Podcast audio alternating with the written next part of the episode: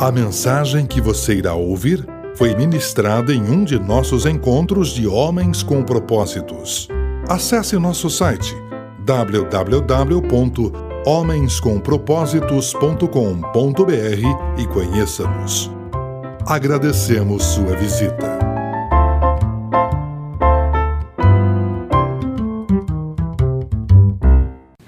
Nosso tema hoje, conhecimento.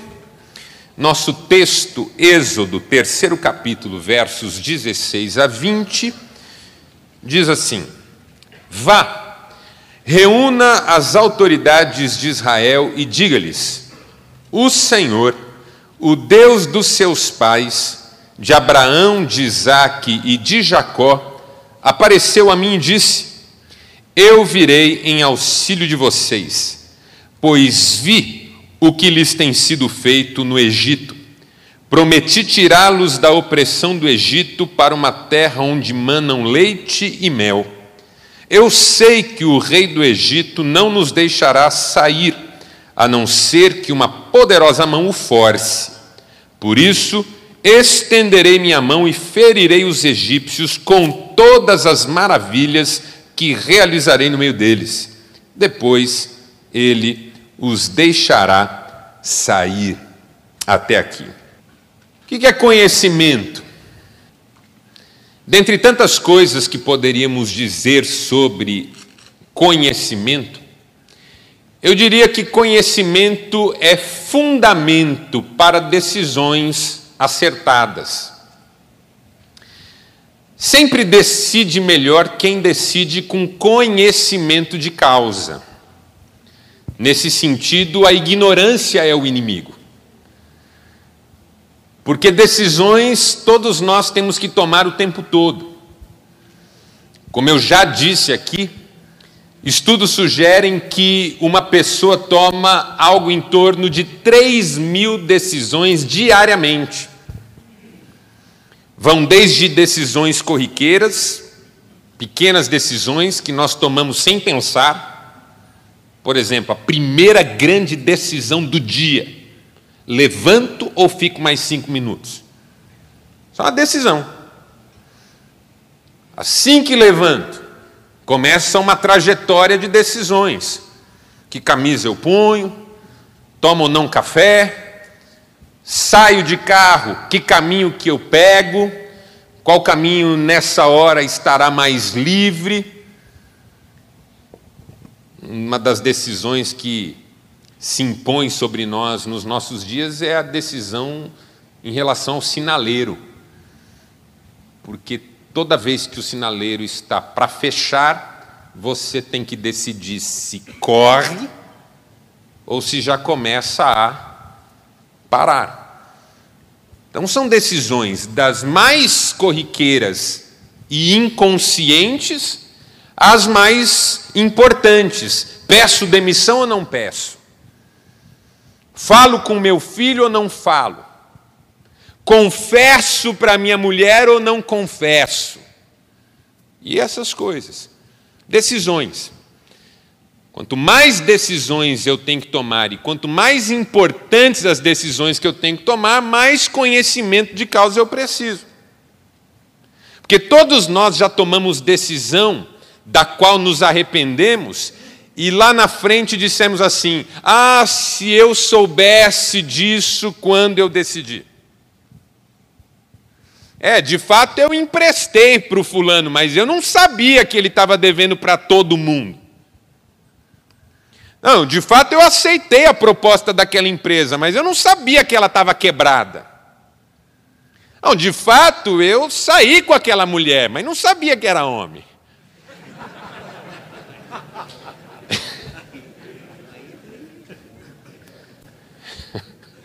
Pai amado. Essa foi para quebrar o gelo. Todos nós já tomamos decisões em que a ausência de um conhecimento trouxe um prejuízo no tipo de decisão tomada. Então, conhecimento é fundamento para as melhores decisões. Conhecimento a gente tem que buscar. Porque Ninguém tem conhecimento prévio de tudo. Ninguém é como um médico cuja história eu conheci. Doutor Severino sabe tudo, lá de Santa Rita do Passa Quatro, que sabia a doença que o paciente tinha sem examinar. A pessoa dizia: Ah, eu estou sentindo, eu já sei, você tem isso. Um dia um sujeito chegou lá e falou: Doutor, eu estou com uma fraqueza, um mal-estar. Ele olhou e falou assim: Você está com AIDS. Ele falou: Como assim, doutor? Sem examinar? Como é que o senhor fala um negócio desse? Não, você está todo vendo que você está com AIDS.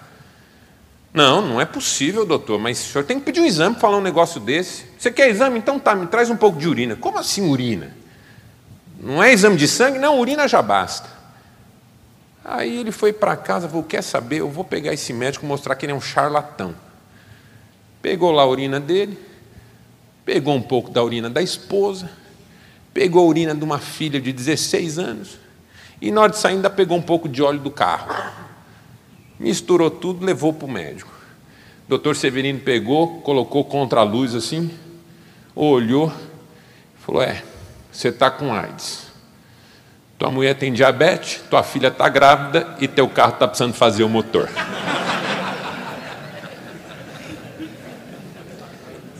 A não ser que você seja como o doutor Severino, que sabe tudo, você tem que estudar, você tem que buscar conhecimento, você tem que se aperfeiçoar, você tem que ralar. Conhecimento é coisa que a gente busca. Mas que tipo de conhecimento a gente tem que buscar numa sociedade que produz tanto conhecimento, numa velocidade tão grande e coloca esse conhecimento de modo tão acessível para todos nós? Porque o risco nesse sentido é a gente gastar um tempo precioso na aquisição de conhecimento que no final não vai se revelar importante. É nesse sentido que o Moisés nos ajuda, porque nesse momento da história em que Deus está lhe dando uma missão, Deus não estava lhe dando apenas uma missão, mas uma série de informações, de conhecimentos para ajudá-lo na missão. E essa série de conhecimentos que Deus deu para Moisés para ajudá-lo na sua missão nos ajuda a entendermos que tipo de conhecimento vai fazer a diferença fundamental na nossa trajetória e, sobretudo, na nossa liderança. O que Moisés nos ensina é que líderes maduros nunca param de aprender e valorizam o conhecimento. Que tipo de conhecimento? Três lições. Primeira, décima na nossa trajetória desde o início. Líderes maduros conhecem as pessoas sob a sua liderança. Que o primeiro objeto de conhecimento fundamental para quem quer ter uma liderança abençoadora são as pessoas. O nosso trato é com as pessoas. As pessoas são fundamentais. O que Deus diz para Moisés é: Moisés, eu tenho um povo lá no Egito. Eu quero usar esse povo para revelar quem eu sou na história do mundo. Só que esse povo está sofrendo lá. Esse povo tem uma liderança lá, mas é uma liderança que está machucada. Esse povo tem uma história para trás, bonita, de pessoas que andaram comigo, mas isso está quase esquecido. Ou seja, Deus deu informações para Moisés sobre as pessoas com quem ele iria trabalhar. Porque tudo é sobre as pessoas. Às vezes a gente tende a achar que o conhecimento mais importante é sobre as coisas, mas, exceto num mundo em que o nosso relacionamento será único e exclusivamente com robôs, nós precisamos conhecer as pessoas. Fui dar uma palestra uma vez numa uma grande concessionária e a gerente era uma mulher e ao final da palestra nós conversamos por um período e, determinada altura da conversa, eu perguntei para ela: com que é que você trabalha? Ela disse: eu trabalho com veículos. No caso, eram caminhões. Eu trabalho com caminhões, ela disse. Eu disse: não, quem trabalha com caminhão é o caminhoneiro. Ele trabalha com caminhão, ele trabalha com caminhão, ele convive com caminhão, ele dá nome próprio para o caminhão.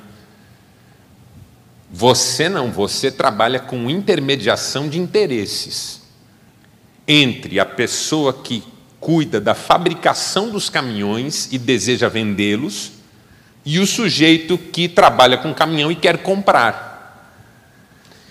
Então você será tanto mais bem-sucedida na sua atividade, quanto mais conhecer quem vende e quem compra, porque você está no meio desse processo.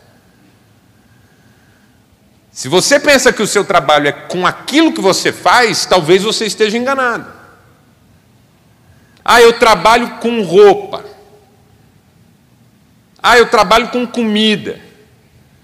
Não, você trabalha com gente, são os interesses das pessoas, são as demandas das pessoas que você atende ou não. O que é que você sabe sobre elas? O que é que nós sabemos sobre as pessoas? Em casa é a mesma coisa. O, o, o, problema das coisas que acontecem na nossa casa não são das coisas propriamente ditas, são das pessoas. O fato da conta não fechar no azul mês nenhum, está sempre no vermelho, não é um problema da conta e dos números, mas das pessoas. O problema das notas do filho na escola não é um problema do boletim e da caneta que a professora usou para dar as notas, é um problema do filho. O que é que a gente sabe sobre as pessoas? Primeiro, ajuda a gente saber sobre a gente. Daí tá? a importância do autoconhecimento. Quem não conhece a si mesmo não pode conhecer o outro. O Carl Jung escreveu que nós devemos nos entender conosco se quisermos de fato nos entender com os outros. O próprio Senhor Jesus Cristo tocou nesse ponto quando disse assim: se você quiser ajudar o seu irmão a tirar um cisco do olho dele, você precisa primeiro tirar a trave do seu olho. Porque só quem enfrentou a verdade sobre si consegue entender o que é que está acontecendo com o outro. E não é tirar o cisco do olho do seu irmão, é ajudá-lo a tirar, assim como você fez com o seu. Que a sua própria experiência vai encorajar o outro a viver uma experiência semelhante. Autoconhecimento é fundamental. O sujeito que foge de si mesmo nunca vai se relacionar com o outro de forma saudável. Conhecendo a si mesmo, você vai entender como é que funciona o outro. Que as mesmas questões que tocam você, tocam o outro. Você está conversando com um empresário espetacular que fatura milhões no ano. As crises existenciais dele são as mesmas que as suas, que para ganhar lá alguns milhares está ralando. Porque ele é gente como você e ele tem as mesmas os mesmos anseios que você tem. Então, quando você olha para dentro, você vê o mundo inteiro. Conhecer as pessoas. As pessoas são o que há de mais importante no nosso trato diário e, sobretudo, para quem quer ser líder, porque a gente lidera pessoas. Às vezes você assume um cargo na empresa e já se afunda no estudo das exigências técnicas do cargo e vai naufragar no mau relacionamento com as pessoas. Gerente fez MBA em relações comerciais, fez pós-graduação em gerenciamento de processo, fez um monte de coisa, mas ele vai perder a gerência porque a equipe boicota são as pessoas. A gente chegou alto na carreira profissional ou acadêmica, mas em casa não consegue tratar com a esposa ou com o filho. São as pessoas. Que, que nós precisamos saber sobre as pessoas? Quatro coisas. Primeiro, a história delas. Quer conhecer uma pessoa? Pergunte pela história. Fui dar uma palestra numa empresa perto de Curitiba. Eu aprendi com um empresário amigo meu que toda empresa que você visita, você tem que conhecer algumas coisas. Por exemplo, quem é que manda ali? Ah, é o gerente, é o supervisor, é o diretor. Nem sempre. Sabe aquela reunião que o gerente faz e ele fala: gente, nós temos que vender mais esse mês, e para isso eu montei uma estratégia que vai ser vencedora, e no que ele fala isso, todo mundo olha para o sujeito que está sentado ali na, na outra ponta. Se ele faz assim, ó, todo mundo. Mas se ele faz assim, todo mundo. Hum. Porque o líder formal, o chefe, como a gente fala, é o gerente, mas o líder de fato é o carinha ali para quem todo mundo olha. Quem é que manda numa empresa? E eu fui dar essa palestra e com essa pergunta, tem outras que são importantes, mas com essa pergunta eu fui dar uma volta, conhecer a empresa grande. Quem é o funcionário que está mais tempo aqui? Ah, é o fulano de tal, fui lá conhecer. De onde o senhor é? Ah, o senhor tal cidade. Conheço, já estive lá. Ah, que legal, tal. E não sei o quê, conversa vai, conversa vem. Que time o senhor torce? Corinthians. Eu falei, é nós, mano. Aí houve uma identificação espiritual. Aí conversamos, demos risada, chegou a hora da palestra. Eu dei a palestra, o sujeito balançava a cabeça, tal, no final, uma maravilha, um sujeito veio conversar comigo e falou assim: rapaz, você é o primeiro palestrante que o fulano de tal gosta. Porque todo palestrante vem aqui e fala assim: esses caras não sabem nada do nosso trabalho. Vem aqui, fala um monte de bobagem, ganha dinheiro e vai embora. E não sabe nada. E já desmoralizava, já desmoralizava a palestra na sequência. Mas por quê? Porque de repente chegou alguém que se importou com a história dele. Quem ele é, de onde ele vem.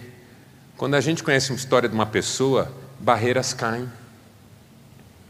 Quando a gente conhece a história de uma pessoa, preconceitos desmoronam. Você entende por que, que a pessoa é assim? O Nietzsche falava isso. Nós pensamos em função daquilo que nos aconteceu. É a mesma coisa o sujeito ter sido criado pelo pai e pela mãe, ter sido criado por uma outra família para quem ele foi entregue com três anos. É a mesma coisa. Não estou dizendo que é pior ou melhor, mas é a mesma coisa. É a mesma coisa ser criado num lar de fartura e suprimento e num lar de escassez e necessidade, é a mesma coisa. É a mesma coisa ser criado pelas pessoas que você ama e conviver com elas até a velhice, ou perder um pai, uma mãe com sete, oito anos de idade, é a mesma coisa. Uma das coisas que me ajudou a perdoar meu pai por questões que eu mesmo elaborei negativamente em relação a ele foi conhecer a história dele. O dia que eu sentei com minha tia e falei assim: Eu quero que você me conte a história do meu pai.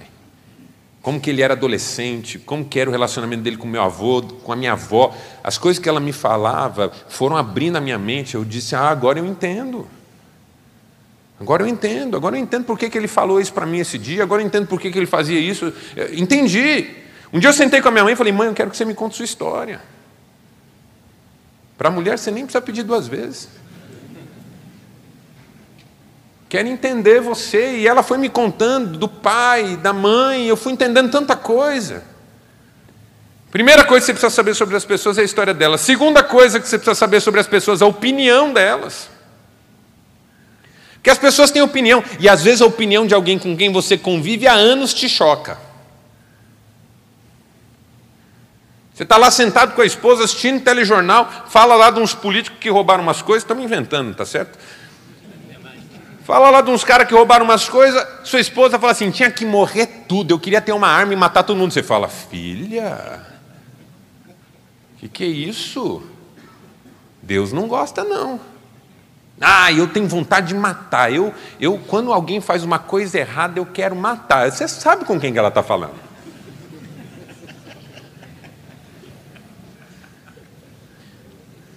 Problema é que nós vemos num mundo em que ninguém ouve ninguém.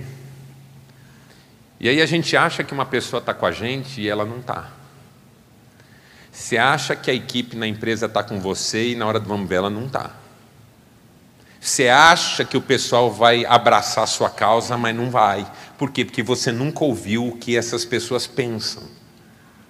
E elas não pensam como você, e você só vai descobrir isso da pior maneira possível. Terceira coisa que nós precisamos saber sobre as pessoas: os sentimentos delas. Porque a pessoa também é o que ela sente.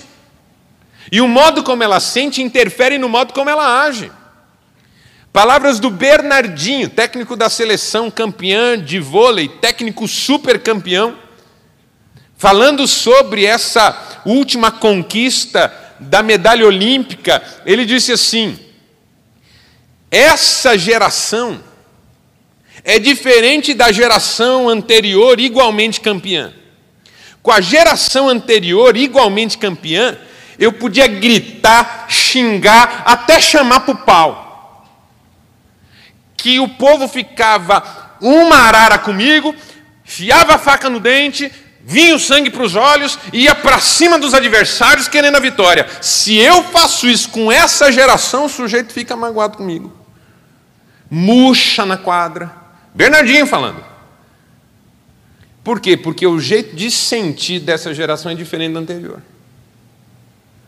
Como se diz, é a geração mimimi. Ai, precisa falar assim.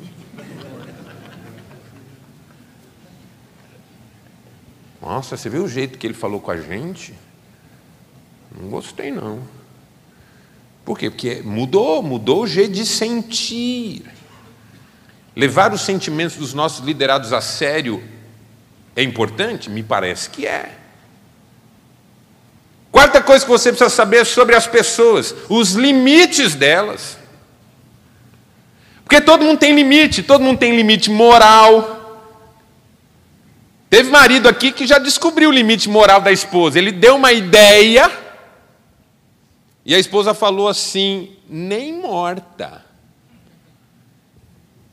E o senhor nunca mais me venha com esse tipo de ideia. E agora o cara está no fio da navalha. Porque ela tem limite. Limite emocional. Tem coisas que eu não consigo trabalhar com uma pessoa enquanto algumas feridas dela não são tratadas e curadas. Tem assunto que eu não entro. O próprio Freud, pai da psicanálise, disse assim num dos seus livros: devemos evitar tocar em pontos de ferida na vida de uma pessoa, se com isso vamos causar apenas dor e nada mais. Tem os limites intelectuais. Tem gente que não tem o mesmo, a mesma capacidade de aprendizado que você tem. E às vezes falta paciência para ajudar os limites de habilidade. Tem gente que toca violão enquanto bate o bumbo com o pé, enquanto conversa. Tem gente que, para subir escada e mascar chiclete, tem que tirar o chiclete. Porque se mantiver o chiclete, ou engasga ou cai. São limites. E o bom líder conhece as pessoas sob sua liderança. Moisés, você vai liderar um povo, eu preciso que você saiba sobre ele. Foi o que Deus falou. Segundo, líderes maduros conhecem os problemas que exigem a sua liderança. Porque a questão é: as pessoas precisariam de líderes se não houvesse problemas? A liderança, em tese, é uma solução. Se Jacques Lacan estivesse aqui conosco, ele diria: o líder é um sintoma. Por quê? Porque só existe necessidade de liderança porque existe uma situação a ser resolvida. Porque existem pessoas que não sabem para onde ir. Porque existem equipes que não conseguem se relacionar. Uma das razões pelas quais nós estamos de líderes é porque o movimento natural não é de organização, é sempre de caos. Você deixa seus filhos quietos no quarto e diz: Filhos, é o seguinte, vocês são tudo gente, vocês não são bicho, eu vou deixar vocês aí até de noite, vocês se viram, se vocês tiverem uma situação entre vocês, vocês resolvem. Quando você chegar à noite no quarto, só tem um vivo. Os meninos se matam. Quantas vezes você não é chamado, você que tem três filhos, quatro filhos, não é chamado porque só um quebra? Porque esse é o caminho natural do ser humano em comunidade caos. Mas por que, que o caos não se estabelece? Porque nós vamos criando relações de liderança. Um diz assim: Ó, oh, pessoal, eu quero dar uma ideia. Ó, oh, pessoal, acho que a gente vai organizar. Ó, oh, vamos escolher você então para resolver isso. E aí a gente vai se organizando. Porque se ficar assim, todo mundo tendo que dar o seu palpite e resolver do seu jeito, a gente briga. Então não dá para entender o líder que sofre porque tem problema na liderança. Ai, eu não imaginei que ser líder fosse me trazer tanto. Imaginou o quê? É igual você foi chamado para trabalhar no campo e falar assim: ai, não imaginei que ia ter tanta terra. Imaginou o quê? Foi chamado para trabalhar no Alasca, não imaginei que fosse ser tão frio lá. Com todo respeito, mas como não imaginou? Não imaginou que ser líder traria problemas para você ajudar a resolver? Que é que você achou que significa? É o que Deus está dizendo para Moisés: Moisés, eu vou levar você tirar um povo do Egito, mas eu já vou avisando que o faraó nem deixar vai. Eu quero que você conduza um povo, mas eu quero que você saiba que esse povo vai te dar um trabalho que você nem imagina. Os problemas vão fazer parte, fazem parte da vida, mas quem são os bons líderes? Os que conhecem os problemas, que exigem sua liderança e lidera no meio das, dos problemas. Quatro verbos para te ajudar nesse sentido. Primeiro verbo, debruçar. Alguém já disse que quando nós nos debruçamos sobre um problema, ele começa a ficar mais claro para nós. As soluções vêm. O que não pode é fugir do problema. O que não pode é procrastinar o problema. E muitos líderes desmoronam porque procrastinam. Você já sabe que tem algo acontecendo errado na sua empresa faz um mês e ainda não tomou providência. Eu estou te avisando, tome providência, porque o problema não se resolve sozinho. E ele tende a. Muito bom.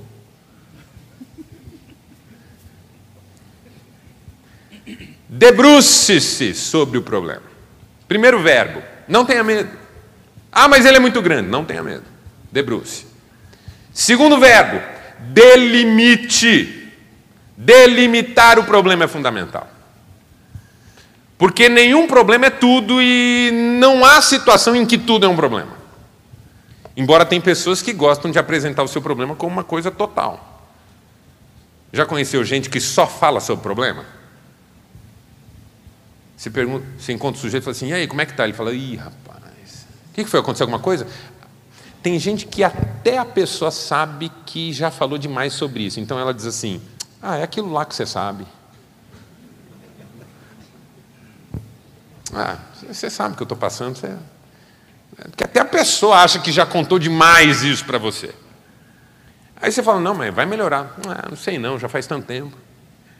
Não, mas as coisas estão melhorando, a economia está melhorando. a minha não. Não, mas o, você ver só, sempre vai aparecer alguém para te ajudar, não aparece. Quem aparece é só para piorar. Não, mas pelo menos você tem família. Nessa hora a família só atrapalha. Aí você fica sem jeito, o que você vai falar para o sujeito? Ele precisa do problema. Você sabia que tem gente que precisa do problema? O Freud falava assim: tem problema na vida da gente que traz ganho secundário. O que é ganho secundário? Problema é doloroso, é triste, é terrível, mas por causa dele eu tenho um ganho lá do outro lado dessa corda. Por exemplo, quando eu fico doente, eu tenho muito ganho secundário quando eu estou doente. Porque Cristiane fica um doce. Ela fala, amor, como é que você está sentindo? Eu digo, ai, não estou bem não. Ela fala, mas está doendo? Eu falo, tudo. Ela fala, o que você quer? Eu falo, ah, eu queria comer alguma coisa. Ela fala, não, eu trago para você. O que você está com vontade? Eu falo, ah, como eu não estou muito bem, eu queria uma costela. Costela tá bom. Ela fala, não, fica tranquila, eu estou indo buscar. Quer que traga mais alguma coisa? Quero. Eu tenho muito ganho secundário quando eu fico doente, muito. Então eu, eu preciso estender isso um pouco. Eu, eu tenho muito medo de sarar. Porque quando eu saro, ela fala assim: ah, agora você já está bom, né? Uh, acabou minha graça. Ganho secundário. Tem gente que tem ganho secundário com problema. Chama atenção. Já pensou para o sujeito? Alguém fala assim: e aí, tudo bem? Ele. Tudo. Olha que sem graça. Acabou a conversa. Aí o sujeito fala: Que bom, a gente se vê por aí. É, se vê por aí. Pô, não tem nada. Então tem gente que precisa do problema. E aí precisa que o problema pareça maior do que é. Não, tem que de, debruçou sobre o problema, agora delimita o problema. Tem coisa que o problema é, tem coisa que não é. Ah, minha mulher é um problema. Como assim sua mulher é um problema? É, é, gasta mais do que deve. Ah, então não é que a sua mulher é um problema. O problema é que a sua mulher está gastando mais do que o que tem. Não, é porque o nosso filho ficou doente. Ah, então peraí. Se a gente começa a delimitar o problema, começa a perceber que ele não é tudo isso. Terceiro verbo, discernir. Debrucei, delimitei, agora começa a discernir. Entender o que é cada coisa, entender o desafio que cada uma representa, entender quais são os recursos que eu tenho à minha disposição. Essa é a hora em que a oração começa a fazer diferença. Porque quando eu oro lá atrás, antes de me debruçar e de delimitar, eu oro feito um desesperado. Deus tem misericórdia, meu problema está demais, eu acho que eu não vou aguentar, se o senhor não fizer alguma coisa, eu morro. E isso não é oração, é chantagem emocional. Quando eu delimito o problema e começo a discernir, eu começo a pedir com sabedoria: Senhor, me ajuda a falar com Fulano, porque ele enfrentou isso lá atrás e eu sei que ele vai me ajudar. Põe uma palavra tua na boca dele para mim. Senhor, eu vou conversar com a minha esposa hoje sobre a questão financeira, me dá sabedoria para que eu nem a ofenda e nem feche o coração dela para a solução que a gente precisa. Aí eu começo a orar com mais assertividade, porque eu delimitei o problema, estou discernindo agora o que, que ele significa de fato. E o quarto verbo, descobrir. Descobrir, descobrir as soluções, porque elas existem. E se não aparecerem, o que é que as nossas avós diziam? Se não tem solução, solucionado está. E aí eu vou aprender a conviver com essa situação de alguma maneira. Terceiro, líderes maduros conhecem os propósitos superiores de sua liderança. O que é que Deus diz para Moisés? Moisés, eu vou fazer coisas maravilhosas para que eu me torne conhecido do mundo que você vive. Porque para ser conhecido de Moisés, basta aparecer numa sarça e falar com Moisés. Mas e para ser conhecido no mundo? O que, que Deus precisa fazer? Num mundo que tem divindade a torto e a direito. Só no Egito havia duas mil divindades catalogadas naquele momento. Tinha um propósito na liderança de Moisés. E Deus queria que o Moisés soubesse até para enfrentar os problemas. Porque Deus, nesse, nesse, nesse caso aqui, ele, ele faz um negócio que chega a ser cômico, embora é sempre difícil falar que Deus é engraçado, mas chega a ser cômico. Porque Deus diz assim para Moisés: Moisés, eu quero que você tire o meu povo lá da escravidão, mas quando você for lá, eu mesmo endureci o coração do farol para que não deixe o povo sair. É que nem assim, se o Radamés fala para mim, Marcelo, eu estou precisando de ajuda, eu, eu tenho uma dívida de mil reais para pagar agora no, no fim do dia e não tenho um real. Faz uma oração comigo, porque eu estou precisando de ajuda, eu não sei onde arrumar esses mil reais. Não estou dando ideia, tá, gente? Estou só contando uma história aqui. Aí eu falo, ó, oh, Radamés, vamos orar. Mas assim, por que você não conversa com o Tércio? Está nadando em dinheiro. O bicho tem um monte. Você fala com ele, ele vai te emprestar mil reais. O que é mil reais para o Tércio, Anamés? É teu amigo, fala com ele. Fica sofrendo aí por causa de milão. Tudo bem, oro por você, mas fala com o cara, ele vai te ajudar. Você acha mesmo, pastor? Eu acho, fala lá com ele. Ah, então eu vou falar. Aí o Radamés fala, obrigado, pastor, eu valeu, eu vou falar com ele. Aí o Radamés sai, eu acho o Tefatés, vem cá. Radamés está vindo aí para te pedir um dinheiro emprestado. Não empresta. que aquilo lá é fria. Você não vai pagar você nunca mais. O que, que você vai pensar de mim se eu faço isso? No caso da Radamés, você é capaz até de você achar que eu estou certo. Mas vamos imaginar. O que, que você vai pensar de mim? Que eu fiquei maluco. O que, que Deus falou para Moisés? Moisés, vai lá, fala com o faraó e fala para o faraó que eu quero que meu povo saia do Egito para me prestar culto no monte. Eu vou dar uma terra que manda leite mel. Vai lá e fala com o faraó. Eu vou usar você, eu vou pôr palavra na tua boca, eu vou te abençoar, eu vou fazer maravilha. Vai lá falar com ele. Aí Deus vai lá para o faraó e fala: Faraó, tá vindo Moisés aí. Não deixa. Se você deixar, você não é homem. Mas que raio é isso? Mas por quê? Porque tudo tem o seu propósito.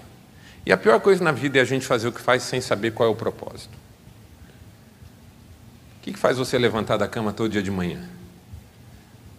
Não venha me dizer que é salário, porque salário só existe para um propósito. A não ser que você tenha síndrome do tio Patinhas, que junta o dinheiro ganho numa mesma caixa e nada nele, você quer dinheiro para um propósito. Quais são os propósitos superiores? O Platão diria que o propósito superior da existência é a iluminação, é a participação da mente no mundo das ideias, é o desprendimento em relação às coisas do corpo. Isso é Platão a participação na realidade imaterial.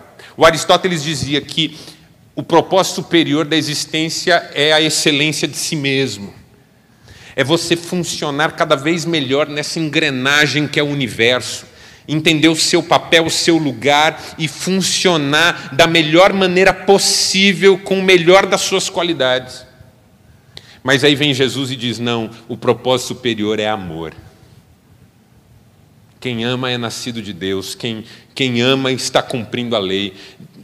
Tem que amar a Deus de todo o coração, alma, força e entendimento e amar ao próximo como a si mesmo. Quem ama entendeu o propósito da vida. Propósito superior, Moisés, tudo isso para eu ser conhecido no mundo que eu mesmo criei. Propósito. Senão a gente anda em círculos e corre o risco de conquistar uma grande realização sem contentamento. Líder da semana, Peter Drucker. Nasceu em Viena, na Áustria, 1909, faleceu nos Estados Unidos em 2005. Escritor, professor, consultor, é conhecido como pai da administração moderna. Esse sujeito tem livros na administração que são obrigatórios para quem quer entender alguma coisa sobre administração.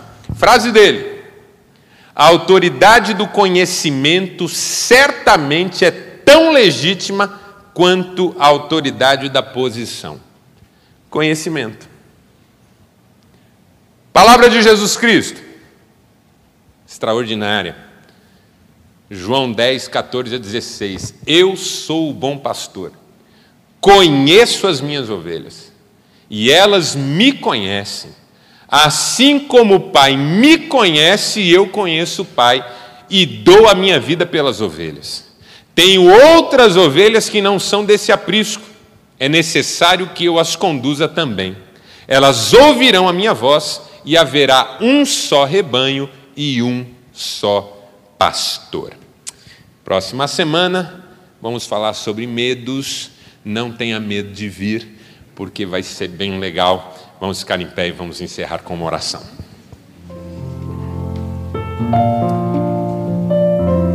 Pai, abre a nossa mente e o nosso coração. A tua palavra diz, através do profeta Oséias: O meu povo é destruído porque lhe falta conhecimento.